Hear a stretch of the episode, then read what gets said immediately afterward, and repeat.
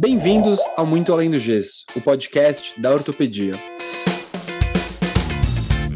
Meu nome é Leandro Enisman e, juntamente com os amigos Noel, André, Bruno e Matheus, apresentamos o Muito Além do Gesso, o podcast para quem quer saber tudo do mundo da ortopedia. Se você não conhece a gente, não esquece lá no Instagram, no podcast.ortopedia, para saber tudo o que está rolando. Vocês vão ver rios, vão ver cortes dos melhores momentos aqui dos episódios, vão saber de umas promoções doidas que a gente faz aí de vez em quando e estamos bolando uma nova agora.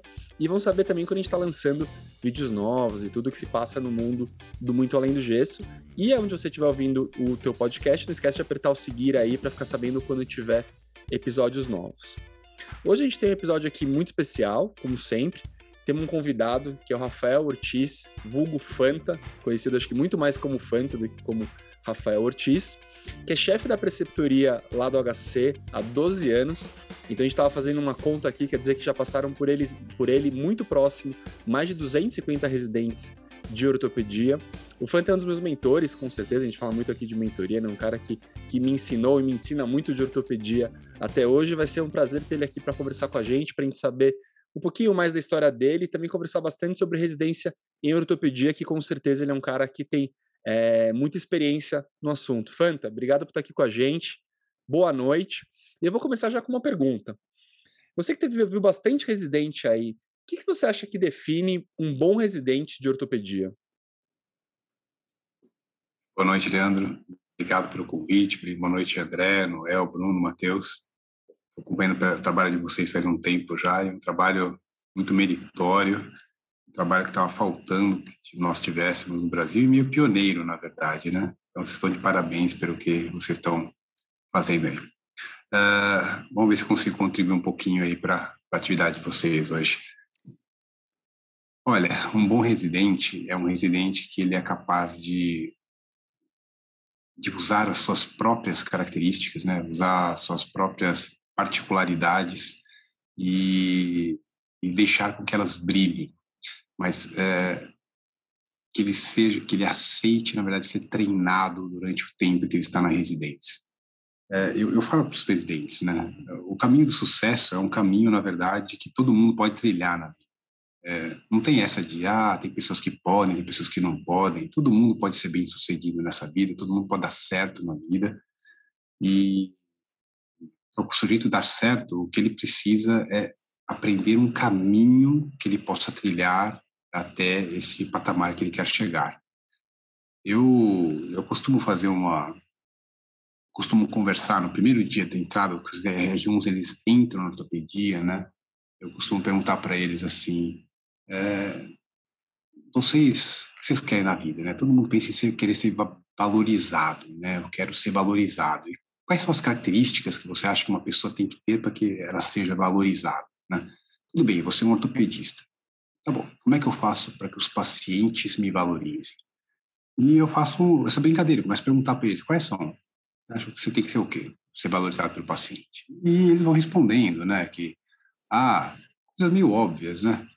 Uh, aliás, fala, responde vocês aí. O que, que você acha, Bruno e Matheus, vocês que são os mais jovens aí, o que, que você acha que um médico tem que saber para ser valorizado pelos seus é, pares, pelos seus colegas e pelos pacientes na sua profissão? Eu acho que, além da competência técnica, que na verdade é o carro-chefe da residência, né, tornar ele bom tecnicamente, mas isso envolve muito mais é, o que a gente chama hoje em dia das soft skills, né, habilidade de comunicação, habilidade de saber conversar, expor o paciente uh, o caso dele e como, como seriam as possibilidades de tratamento. Acho que envolve muito mais as características e habilidades pessoais do que tecnicamente falando. Acho que bom tecnicamente é o que você espera de todos que saem da residência que vai diferenciar um do outro aí são as habilidades pessoais no final do jogo. Bateu orgulho. É, eu acho que essa é. Oi? Bateu, eu tô, orgulhoso dessa resposta do Bruno aqui, no seu André Noel. Não, não tô vendo que vocês estão treinando ele. Os caras já estão bem, viu? E, Fanta, uma pergunta assim, bem direta. Muitas vezes as pessoas não sabem o que é um preceptor. Apesar de existir essa figura né, é, tem gente que acha que é um residente mais velho, tem gente que acha que é um cara do staff que fica entre o residente e os professores. Pô, você é um preceptor há 12 anos. O que, que faz um preceptor? Qual que é o dia a dia? Qual que é a, a, a função de um preceptor? O, eu não acabei. Eu, eu fiz uma pergunta para o Bruno e eu não dei a res, minha resposta ainda, eu vou falar. Mas primeiro tá eu vou falar de você, André. O que faz um preceptor, na verdade, é basicamente ter contato com um aluno, seja um aluno de graduação, seja um aluno de pós-graduação, seja um aluno de residência. Então, se você tem contato uh, com ele de alguma forma, se você está ensinando para ele, nas palavras do Bruno, né, competência técnica ou soft skills, isso já faz de você um preceptor. O preceptor pode ser um preceptor formal, que é uma pessoa que é designada pela instituição para tomar conta dessas pessoas, ou pode ser um preceptor voluntário. Então, de uma certa forma, você se investe, né? Você se coloca como preceptor, como sujeito responsável pelas pessoas. E, de maneira geral, é a pessoa que o preceptor que mais aproveita esse, essa etapa na vida é aquele sujeito que, ao invés de se interessar só pelo, pelo diplominha de preceptor, é aquele sujeito que se investe disso e fala, ah, eu quero participar como preceptor na vida desse sujeito. Tá, eu sei que você vai responder ainda a sua pergunta, mas assim, você sabe que o nome do podcast é muito além do gesso, tá? Então aqui a gente manda real. Então eu quero saber o seguinte: o Fanta R1, o R1 Fanta, ele queria ser valorizado ou ele queria sobreviver ao próximo dia? Cara, o Fanta R1 era um sonhador, cara. E essa é uma das maiores características de um residente e de um aluno de medicina. Ele tem que sonhar alto. Ele tem que querer transformar o mundo, ele tem que moldar o mundo, ele tem que ter ideias na cabeça e tentar colocá-las em prática, mesmo que o mundo fale que não vai ser possível. Então, eu queria sobreviver, mas eu queria mais do que isso. Eu queria ir além. É, eu tenho um filho de oito anos e ele gosta de coisas que eu não, eu não assistia na minha época, Pokémon. E tem um programa chamado Naruto, cara. O Naruto é um molequinho que o que ele quer na vida é ser reconhecido pela aldeia dele, né? E ele fala que um dia ele vai ser grande e todo mundo vai respeitá-lo. E eu acompanho meu filho. Acho que hoje eu gosto mais do Naruto do que meu filho gosta do Naruto. É, é, é um é belo do, do, anime baseado no mangá fantástico, um dos três mangás que mais vendeu na história do, do Japão. E, e, é isso. O, o, sujeito, quando ele tem essa questão dentro dele de querer ou ajudar os outros, ou aprender mais, ou ser mais. Teve uma, uma conversa quando eu era residente com o meu preceptor, eu era R2, meu preceptor que era o R4, ele veio falar comigo. A gente estava conversando sobre habilidades técnicas, competências técnicas, né? Então, é, ah, quem que opera melhor, como é que o cara conseguiu ser o melhor cirurgião, e começamos a apontar alguns sujeitos que eram pessoas que a gente achava que eram transcendentais, assim, não, não, não dá para operar que nem esse cara, esse cara ele está num nível que não tem igual, entendeu? E até uma hora que um cara olhou para mim e falou, mas e você, que você acha importante? Eu falei, não, eu acho que eu quero ser tão bom quanto ele ou melhor do que ele. Todo mundo, como assim? Como assim você vai querer ser melhor que o cara? Por que não? Por que você não pode querer isso? Eu acho que essa fome, né, essa disposição, essa vontade faz muita diferença para o sujeito ser, ser bem sucedido e ser reconhecido em algum momento. É, isso, é o Naruto, né? Ele quer muito uma coisa, ele vai atrás, ele consegue. Boa. Boa, mas, mas Fanta, dá um recado pro R1 que quer só sobreviver até o dia seguinte. dá um recadinho, vai. Depois desse discurso aí, eu tô tentando me colocar no R1. Fiquei até na bad trip aqui, meu. Mas dá um recado para aquele guerreiro, dá um recado para aquele guerreiro que quebrou o pé ali pulando o portão, aquele cara que chega de, de em casa, o cara vai entrar em casa, tem aquela poça de gesso chegando, dá um recado para esse guerreiro, vai, ou guerreira, né? É, ele, ele, ele não pode desanimar, né, cara? E ortopedia, cara, é criar um casco, tem que criar um cascão, tem que criar um casco de tartaruga que é, você não seja afetado pelos incidentes externos que acontecem na sua vida. Eu não acho que isso é só na ortopedia, eu acho que isso é muito na medicina. E quanto mais você for capaz de é, é, usar essa carapaça de autonomia e independência das coisas que acontecem ao redor, tanto mais você vai ser capaz de fazer com que os irritantes psíquicos que incomodam e atrapalham o seu desenvolvimento eles se instalem dentro de você. Veja, eu não estou falando para você ser insensível, esse é um aspecto importante. Você tem que estar muito antenado e prestando atenção em tudo que acontece, nas pessoas à sua volta. É, é, na verdade, o foco é esse, viu, Noel? O foco é não ser tão autocentrado, mas ser é, observador do que acontece fora. Prestar atenção em como as pessoas se movimentam, como elas conversam, o que, que elas têm de expectativa, quais são os anseios dela, de tal maneira que você possa entrar na vibração delas para você ser terapêutico em relação a elas. E não é terapêutico só em relação ao paciente, porque não é só você conversar com o paciente, ser capaz de falar com ele de um jeito que ele entenda você, mas é ser você ser capaz de ser terapêutico com a equipe que trabalha com você. Porque na sua equipe, você vai ter R+, e R-, vai ter assistente, vai ter interno, vai ter auxiliar de enfermagem, vai ter enfermeiro, vai ter o chefão, que aparece às vezes, e como é que você se relaciona com todos eles? E como é que você faz para que a sua equipe apareça bem? Quer dizer, como é que você faz para que, é, se vem um chefão e você sabe que tem um cara que, putz, o cara é meio porcão, o cara não faz as coisas, então você não quer que a sua equipe seja degenerada. O que, que você faz? Você, ou você ajuda o cara a se apresentar melhor, ou quando você não consegue fazer isso, porque você descobre que ele chegou no limite, você não o expõe no momento em que ele vai ser mal apresentado. Então, você faz as coisas de um jeito em que você consiga proteger a sua equipe, proteger as pessoas que estão à sua volta.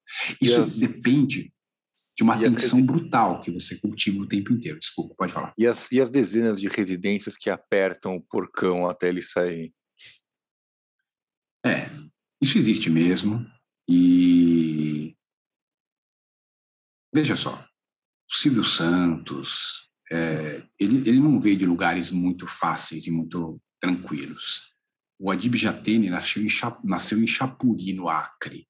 É, existem dezenas de exemplos de pessoas que passaram por situações muito difíceis e elas chegaram a lugares muito grandiosos na vida delas. Uh, eu não quero dizer que o ambiente não modele o homem. Eu acho que o ambiente é responsável por muitas coisas e daí tem um outro aspecto, né? Até que é importante é que em algum momento da sua formação você precisa ter contato com alguém que te inspire para um lugar bom. Que vai ter muito cara que vai puxar você para baixo. Mas tem todo serviço tem uma, uma, duas pessoas que são pessoas que vão te ajudar muito a ver as coisas pelo prisma bom, o copo meio cheio. E você tem que se aproximar delas, entendeu? Então, a residência ela vai espremer, mas não é todo mundo que concorda. A residência não existe se todos os, todos, todo o corpo clínico da instituição pensar da mesma forma é, escrota com o residente. Não é isso. Sempre tem um ou dois caras que ajudam. E pode falar essas palavras, Leandro? Pode, deve. Desculpa. Tá. É, e, é que agora não é uma mesa de bar. Na minha época, pessoal, e não era gravado, né? Então não existe registro do que eu fazia quando eu era jovem, entendeu? Hoje em dia, né? Tudo que as pessoas falam fica registrado. Nossa, eu vi você ali, eu vi você, eu gravei, estou ouvindo de novo. Tem um cuidado que eu não fui treinado. Mas é por isso que o pessoal isso. vai esquecendo e vai se soltando mais. No final do episódio sempre vai ficando mais quente. Mas é isso, cara. A gente tem que encontrar as pessoas boas, é? Tem que encontrar as pessoas boas, na verdade, que vão ajudar. Sempre tem um ou dois caras para você se aproximar. Em algum momento você precisa é, colar nessas pessoas. Essas pessoas inspiradoras são as pessoas que vão ensinar medicina que você precisa aplicar pelo resto da vida nos seus pacientes. Não, com certeza. Acho que essa parte até de ter alguém alguém inspirador, ou que as pessoas legais vale para tudo, né? Não só na residência, assim, todos os lugares vão ter aquelas pessoas negativas, as pessoas positivas, tá? A gente tem que ir colando nas pessoas legais, né? Sempre desencanar das pessoas que não fazem bem pra gente. E Fanta, eu tava pensando numa coisa aqui, você já tá nessa brincadeira há 12 anos já cuidando com os residentes lá na chefia da preceptoria. E tem uma questão geracional que as pessoas falam muito das mudanças da geração nova, tal. Qual é a sua impressão disso? Você acha que os residentes de quando você assumiu a chefia da preceptoria 12 anos atrás são muito diferentes dos residentes que você tem visto agora? Ou isso é meio. Acho que as pessoas sempre, ah, como o André sempre diz, as coisas sempre são mais difíceis e não sei o quê. E na verdade, no fundo, é tudo meio, meio igual que sempre foi. Eu acho que as duas coisas acontecem, cara. É, eu acho muito difícil fazer avaliações, porque eu claramente sou muito diferente do que eu era 12 anos atrás. Então, eu. Meus olhos de hoje enxergam coisas que eu não enxergava um tempo atrás e quando eu enxergava coisas um tempo atrás que eu já me esqueci hoje. É, às vezes eu, eu, eu, faço umas anotações, eu esqueço delas, e quando eu vou ver, eu falo, nossa, cara, eu sabia isso, olha que coisa legal que eu escrevi, e eu nem lembrava que eu era, sei lá, eu era esperto desse jeito. Então, é, é, é, as avaliações geracionais, eu acho que elas têm um viés do, do momento, e elas são, elas são boas como um corte momentâneo, mas não são boas para comparação. Provavelmente tudo mais ou menos igual, provavelmente a turma que vem agora, ela na verdade é muito boa porque ela vai moldar um mundo melhor do que o mundo do passado. Então eu não, não vejo o mundo como um contínuo problema que vai acabar. Entendeu? Acho que as coisas vão só degenerar. Vamos lá. Pega aquele seu pior R3, o seu. Ele vai chegar para o R1 de hoje e vai falar: Naruto, vem aqui. E aí, vai acontecer? Conta pra gente. Isso vai dar certo? Os residentes, André, eles são muito hábeis. E eles são como água. Eles encontram o caminho no meio das pedras. Então não adianta você construir barreiras que eles Essa é vão é igual o Anderson Silva, hein? Oi? O Anderson Silva é como água. Esse é o... Ah, ele é como água. Isso, o Spider é ele mesmo o, o, o Cili, né? Esse pessoal é da pesada.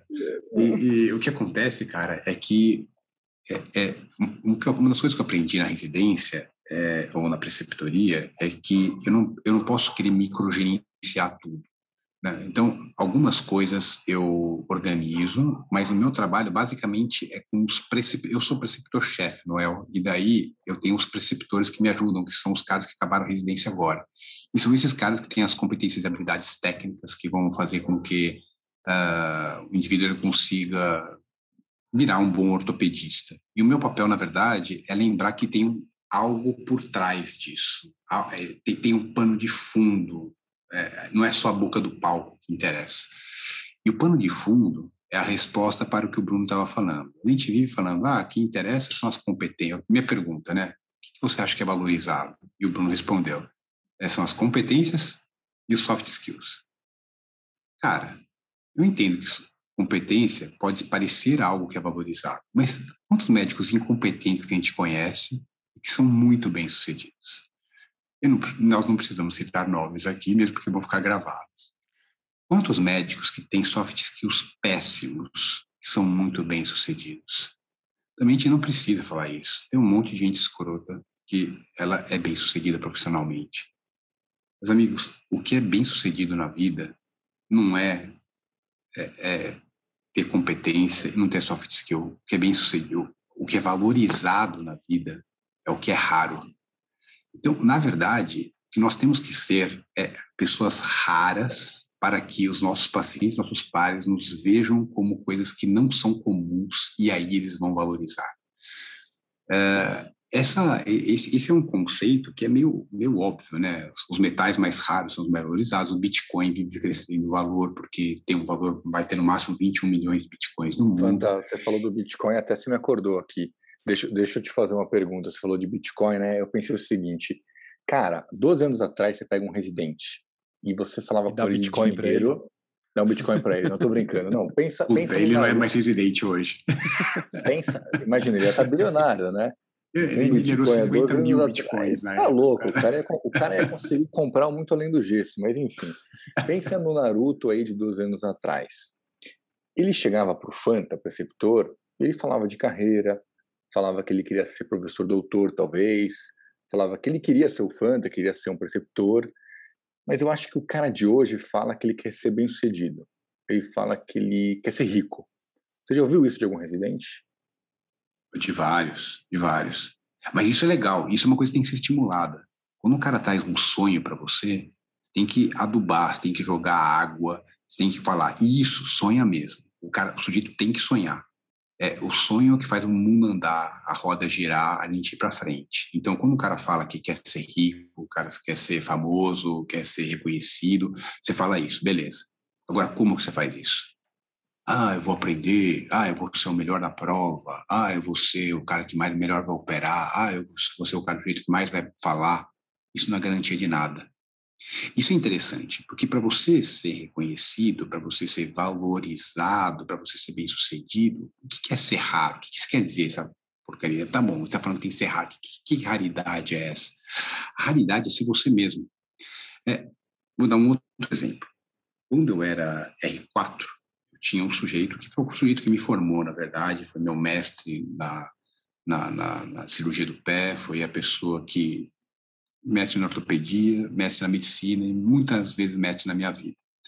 É, esse sujeito, ele era um cara que. É pode falar o nome velho. dele, meu. Pode falar o nome dele. Ficamos felizes aqui com esse elogio, pô. É, não, eu vou. Fica tudo gravado, né? As pessoas, quem me conhece sabe quem que é, mas eu não, não preciso falar o nome de ninguém, porque eu vou falar de outras pessoas também. E ele, ele tem uma. Ele é um pouco mais velho e é um sujeito que. Ele tem um pensamento que era um pouco mais antigo que, que ele falava? Ele falava assim, é, Rafael, você tem que almejar o primeiro lugar. E o primeiro lugar só cabe uma pessoa. E ele era muito bom. Ele tinha um outro cara de outro, outra escola, de outra faculdade, que era outro cara que era o brilhante da geração dele. E os dois se engalfinhavam em todo tipo de congresso que tinham. Então, um falava A, o outro falava B, um falava um, outro falava dois. Sempre para ter essa divergência para ser diametralmente oposto e fazer o contraponto para mostrar que pensava diferente, porque os dois eles falavam que brigavam pelo mesmo pelo mesmo ponto, pelo mesmo paciente. Eu entendi isso, eu aprendi isso, mas que com o passar do tempo eu vi que as coisas eram um pouquinho diferentes disso. Talvez isso fosse uma realidade numa época em que medicina tinha 80 faculdades, que é a minha medicina. Quando eu me formei, quando eu entrei na faculdade de medicina em 93, tinha 80 faculdades no Brasil é, é, o meu CRM é 93 mil. Hoje está em quanto? 200 e... sei lá, 200 tá lá. É, é, é muito mais gente. Então, quando você tinha poucos médicos, quando a medicina era uma profissão que só algumas pessoas chegavam, fazia sentido você dizer que tem um nicho e você quer fazer parte desse, esse nicho é seu ou de outra pessoa e vocês estão competindo pelas mesmas pessoas. Aí eu quero tratar o presidente do Brasil, eu quero tratar o governador do estado, eu quero tratar o dono daquela empresa. É, hoje em dia, não. Hoje em dia, nós estamos vivendo algo que aconteceu. É, o modelo antigo era como era a Idade Média, né? Tudo o conhecimento estava nas universidades, estava tudo em, num nicho só. Então, a universidade, que tinha uma só ou cinco na, na Europa inteira, tudo estava lá. Hoje em dia, você tem universidade em todo canto, conhecimento em todo lugar, conhecimento está na internet. Então, é muito fácil você ter, criar um nicho próprio e esse nicho ser uh, uh, e você ser bem sucedido nesse nicho, você encontrar pessoas que se interessam pelo que você faz.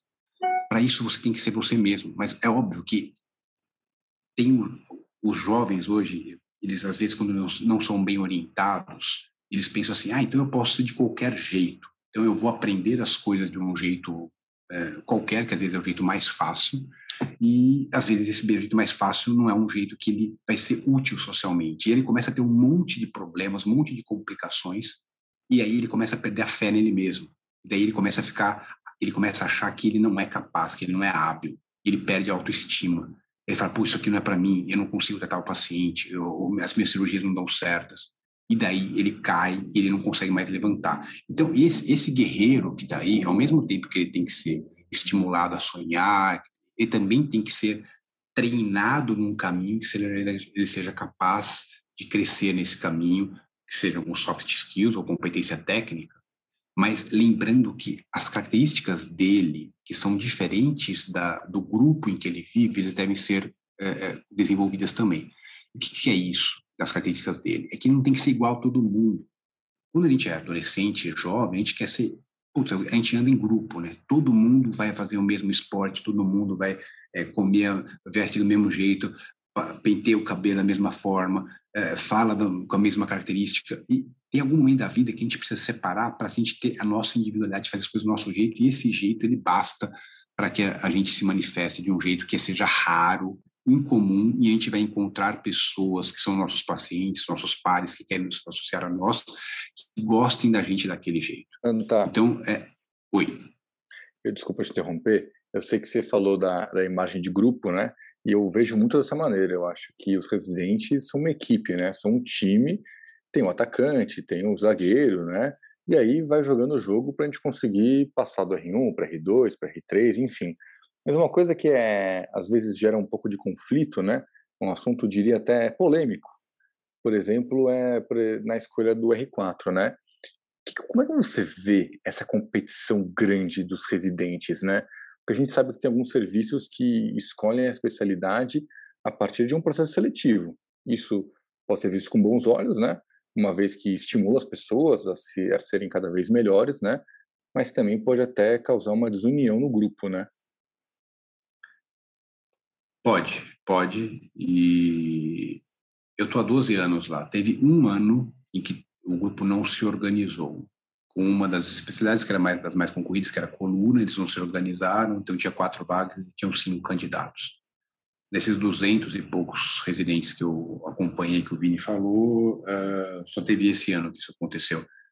Acho que tem um pouco da mão do, do, da, da chefia. A chefia tem que pensar que tem que ajudar os moleques, né? Tem que fazer com que os moleques se encontrem. E quando você é justo, né? Uh, se você faz um processo seletivo que é baseado em na verdade, na competência, você não fica distribuindo prova para as pessoas para que um cara que você gosta mais ele vá melhor.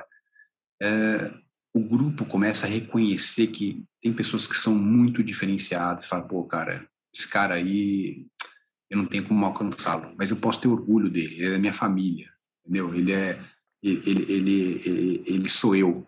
E, e na verdade, é, é, ele é do meu sangue, ele é do meu ano. E os residentes, você pode jogar com os residentes para que eles sejam uma família no ano deles. Então, os R2, eles têm que fechar, estar fechados entre eles, quando tem R1 e R3. É, os R3 têm que fechar, estar tá fechado entre eles quando tem R2 e R1. Mas, ao mesmo tempo, você também tem que estimulá-los que eles se fechem entre eles quando são residentes, R1 mais R2 mais R3. Então, talvez isso aí não seja, na verdade, mais um, uma orientação para pre, preceptores do que para residentes, né? Mas é, é, em qualquer posição que você esteja, você tem que estimular com que as pessoas elas se encontrem e elas sejam felizes. No fundo é isso, né? Todo mundo quer ser feliz nessa vida. Tem ninguém que tá, ah, eu quero ser triste, eu quero ser Pô, se eu quero ser feliz, mas o meu inimigo quer ser feliz também, por que, que eu vou ser inimigo depois? Eu vou brigar com ele. Como é que eu faço para andar junto com o cara?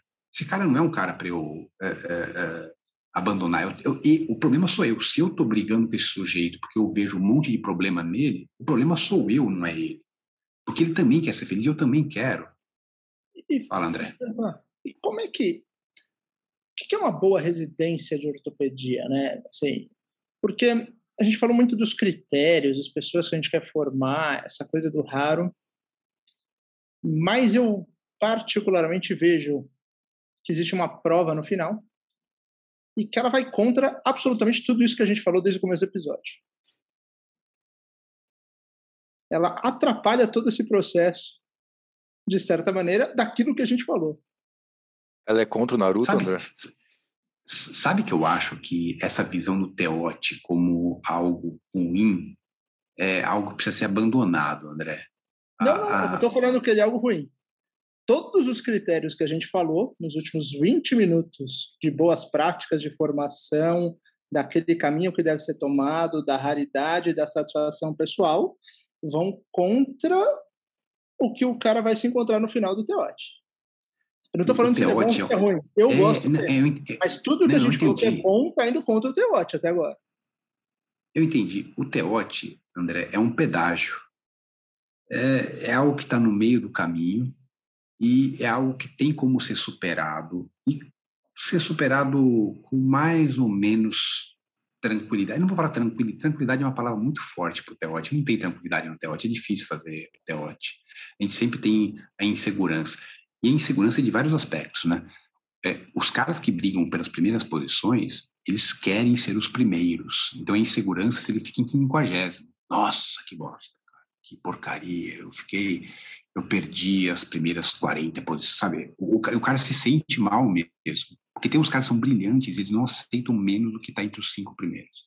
Tem uns caras que falam, eu tenho que ser o primeiro nesse teórico. E para eles é um fracasso ser segundo. Entre... Putz, cara, é, é, difícil, mas tem gente que pensa assim. É, olha Mas, é, eu, eu, concordo com isso do Teote. Mas o que, que a gente quer formar? O que, que é uma boa residência? Para onde que a gente vai? Como é que a gente vai medir isso? É, o, o, o Teote aí... O Teote não deixa de ser um balizador que é... todos vão precisar passar por ele. Os residentes nunca entenderam que o Teote não serve para avaliar o residente. O Teote serve para avaliar a residência, serve para avaliar a instituição. É, os bons residentes vão ser aprovados, mas o TEOT ele é o sarrafo para o serviço. O serviço que não aprova é o serviço que vai perder a possibilidade de formar novos residentes. Então, o, o, o aluno, o residente que ele se esforça no R1, no R2...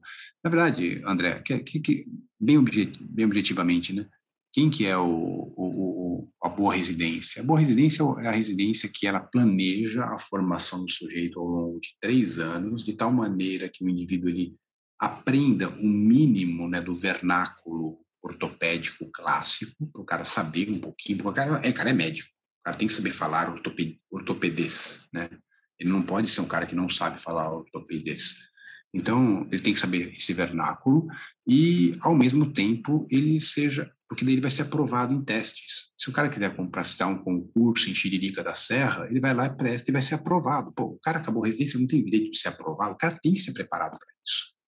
Mas, ao mesmo tempo, para ser preparado para isso, porque é muito difícil aprender ortopedia, né? O Rockwood é grande, o Campbell é grande, então é muito, Tadin é enorme. Então, você tem que dividir isso ao longo de três anos. E tem que ser planejado. Então, a residência tem que planejar o sujeito que, aos poucos, vai dando um pouquinho mais de conhecimento e cobrando cada vez mais conhecimento. Conhecimento na teoria e na prática, no dia a dia, tem que ensinar postura, né? como é que o indivíduo tem que se portar diante das pessoas que ele encontra. Então tá, pegando esse gancho aí, três anos é o suficiente ou você é a favor de quatro? Cara, é inevitável quatro, né? O Brasil é, o Brasil é o país das jabuticabas, né, cara? Aqui é um, um, dos dois únicos países do mundo que são três anos, né? Não dá, né? Não dá. Tem que ser quatro. Tem que ser igual ao resto do mundo. A gente não é diferente. Tudo, tudo no Brasil é diferente. Não é. Aqui a gente tem que ser meio parecido com o resto. Fanta, uma coisa que eu tava pensando, você teve, teve ao longo desses 12 anos alguns residentes que desistiram, que largaram a residência. Você acha que nesses casos, uma, vou fazer uma provocação aqui, você acha que os caras escolheram mal e de repente chegaram lá e se desencantaram com a ortopedia, viram que não era o que eles queriam?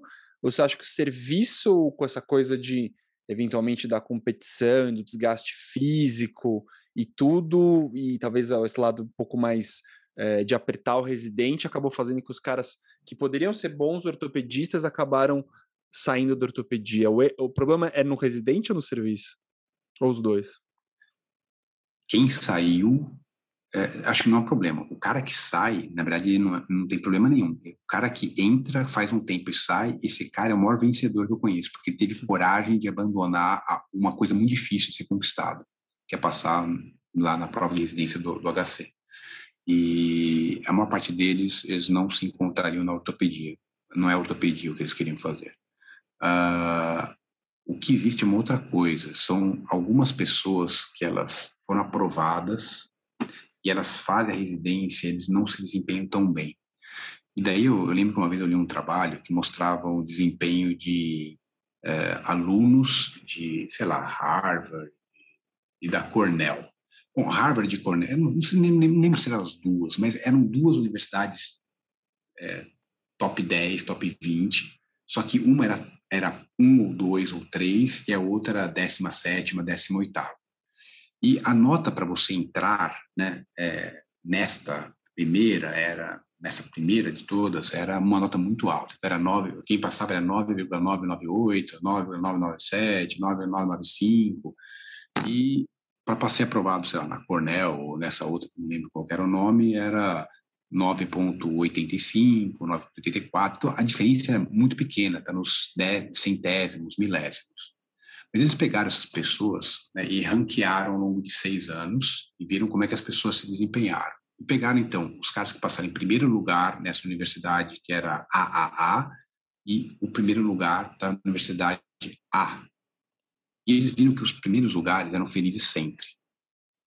É, e daí eles pegaram os caras que passaram, que ao longo dos anos foram piores ranqueados na universidade AAA, e os caras que foram piores ranqueados na Universidade A. E eles eram tristes. Só que o interessante, eles tinham problemas de depressão, é, menos bem-sucedidos, menos de autoestima pior, tinham é, mais abuso de drogas. É, e daí eles pegaram aquelas pessoas que eram as primeiras colocadas na Universidade A, que se elas, elas tinham nota, na verdade, para ser aprovado, mas provavelmente entre os últimos na Universidade AAA. Então, o que eles perceberam foi o seguinte, é, se estas pessoas elas tivessem, que eram as últimas colocadas na universidade que era mais concorrida, elas tivessem abandonado essa, partido para uma universidade que era muito boa, mas que não era tão boa, elas seriam o primeiro colocado e provavelmente isso ia mudar a vida delas. Elas ia, ia ser a pessoa que ia ser cabeça de.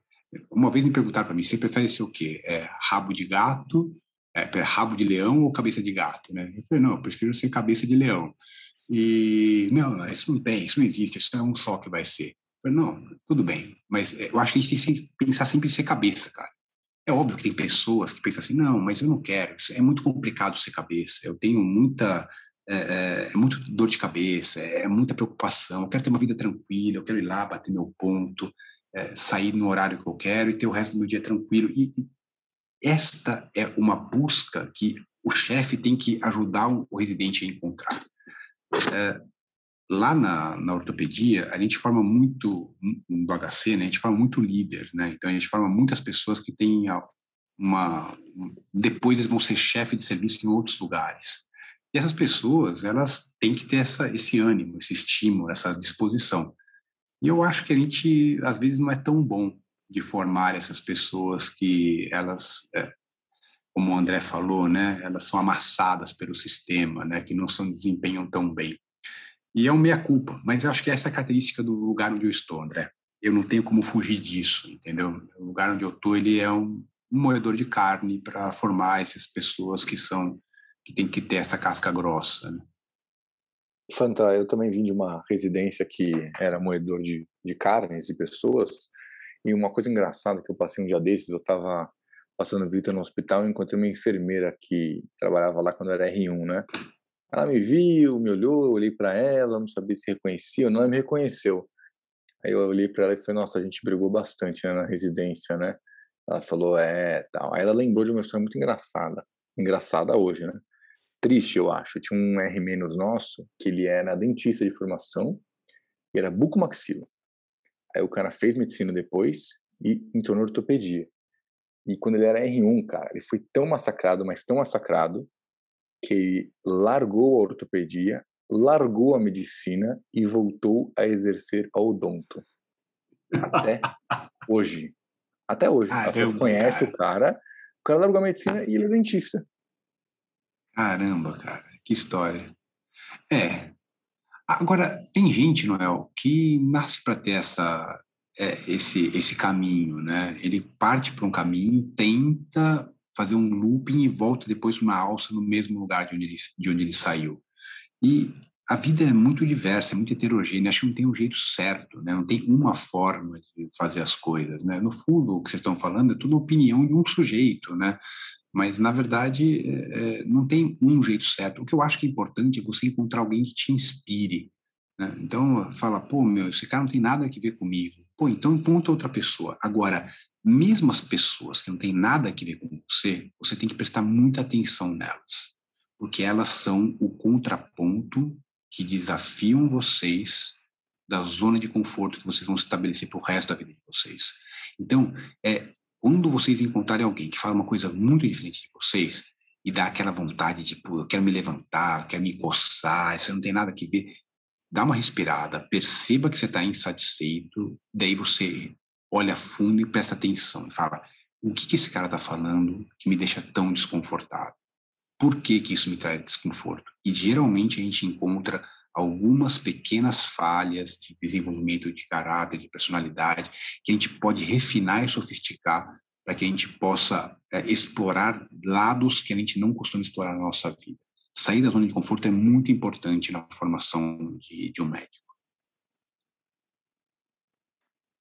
Acho bastante inspirador. Como você sai da zona de conforto? Esse final de semana. Oi, fala. Como você sai da zona de conforto? Esse final de semana, Noel, eu fui com meu filho e com meu sobrinho no, na, numa exposição que está no Eldorado, é, da NASA. É, são alguns, alguns objetos, é muito menor do que Cabo Canaveral, não sei se já foram. Cabo Canaveral é um dos lugares que eu fui que é mais legal da minha vida, cara. Quando eu era moleque, eu queria ser astronauta, né? Então, eu fui para lá e, e, lá tem a réplica do Saturno V, que tem 110 metros de altura, em tamanho real. É muito legal. É, e, bom, estava tendo isso aqui no Eldorado, não está dando para a gente viajar para fora do Brasil, então eu fui levar meu filho e meu sobrinho para lá. E logo no começo tem um filme de quatro minutos que mostra cenas da corrida espacial, dos primeiros homens que foram para cima, o que eles estavam produzindo, e daí tinha o Kennedy, que, que era o presidente dos Estados Unidos na época, o John Kennedy, e ele faz um discurso que fala assim: esta década nós estamos começando a corrida espacial com o objetivo de colocar, investir dinheiro e tempo para que nós possamos uh, colocar o homem na Lua. E nós não fazemos isso porque é fácil, nós fazemos isso porque é difícil.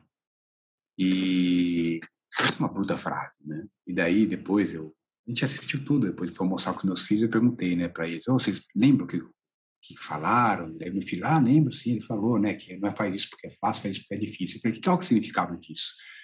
Ele, eu não sei o que significa isso, pai. Ele falou, é, cara, porque se você quer construir algo muito grande na vida, você não pode ir pelo caminho fácil, você tem que ir pelo caminho difícil. Então, algumas coisas a gente tem que se desafiar e tentar fazer o impossível. Né? Na minha época, o impossível era fazer um sujioca que desse certo. Né? Então, minha residência foi em 2000, não sei se sujioca, eu faço pé e tornozelo, não faço quadril, então não sei se sujioca é uma osteotomia hoje em dia que é feito ou não é feito, está necrose não dá. Eu sei que nas mãos do sujioca dava certo e ninguém conseguia reproduzir. Então, mas o meu sonho é, se eu fosse cirurgião de quadril, é fazer um sujioca que desse certo. Eu acho que é importante sair da zona de conforto e tentar conseguir fazer o impossível. É, e às vezes o impossível, né? Lógico, isso é para pessoa que está querendo talvez mudar o mundo, mas às vezes tem pessoas que são mais introspectivas e às vezes é, que, sejam, que, sejam, mais tranquilas, né? Sejam mais pessoas mais serenas. Eu adoraria ser assim, eu medito para tentar ser assim, mas eu não consigo.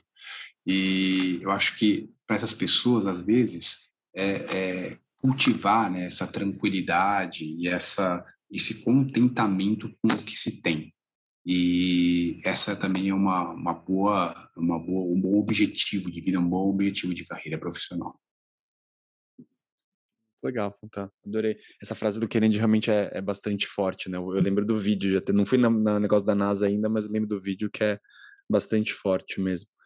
Uh, caminhando aqui para o final do episódio, infelizmente, a gente sempre pede para os nossos convidados uh, uma indicação de livro, de podcast, de filme, alguma coisa inspiradora aí que você gosta. E como a gente gosta de não avisar o convidado para pegar ele de surpresa, eu vou indicar um livro aqui na semana e depois a gente passa para você para falar a sua indicação. O livro que eu vou falar hoje, que a gente está falando de residência, de ter muito com formação, é um livro aqui mais para nossos ouvintes que já têm filho, que é um livro que eu estou terminando de ler, chama o Cérebro da Criança. Os dois autores são Daniel Siegel e Tina Payne Bryson, que é um livro que fala muito sobre coisas de é, lado direito lado esquerdo do cérebro, sobre o córtex cerebral e essas estruturas mais, mais primitivas e como a gente deve usar isso para ter melhor relacionamento com nossos filhos e tentar ajudar a criar eles de uma maneira que esses tipos, esses cérebros diferentes que a gente tem não entrem em conflito. É bem interessante, acho que mais para quem tem filho, mas não deixa de ser interessante saber mais sobre o cérebro. Então, para quem gostar de, desse assunto, eu acho que vai ser interessante. André, vai lá. Tem um outro, é um livro que é um, é um livro voltado mais para o mundo corporativo, mas acho que ele se encaixa bem na residência. É, eu não sei o título em português, né, mas é How to Be a Star at Work, é do Robert Kelly. Eu até fui olhar agora no, no Google o nome do autor, que eu já tinha esquecido, mas ele é bem interessante, ele fala sobre como replicar muitas coisas que você faz bem, como se destacar, e eu acho que isso tem muito a ver o, o trajeto que as pessoas têm durante a residência. Eu acho que vale a pena, especialmente para os residentes. Uau, fantástico. Você, sua indicação. O meu. Cara, é, todas as formas de treinamento, elas envolvem de alguma maneira um treinamento mental. É, e o treinamento mental ele é muito negligenciado no Ocidente. E um dos aspectos que mais mudou a minha vida é quando eu comecei a praticar meditação. Meditação, é, que na, é um treino de atenção, um treino de concentração, ela ajuda você a direcionar a sua mente para o objeto de atenção, ajuda você a resolver problemas, desde problemas simples até problemas mais complexos.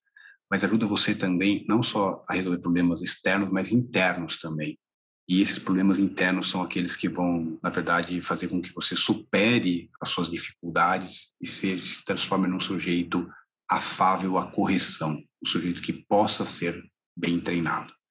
Então, se eu tiver que sugerir alguma coisa, é um dos primeiros livros que eu li na minha prática de meditação, é, em inglês é Mindfulness in Plain English, em português é Atenção Plena em Linguagem Simples, o autor é o Bante Enepola Gunaratana, que é um singalês, que hoje tem quase 90 anos de idade, mora em West Virginia, a uma hora de Washington, D.C., e é realmente um livro muito interessante para quem algum dia é, quer quiser aprender sobre meditação, que eu acredito que é uma das melhores formas de você treinar a sua mente.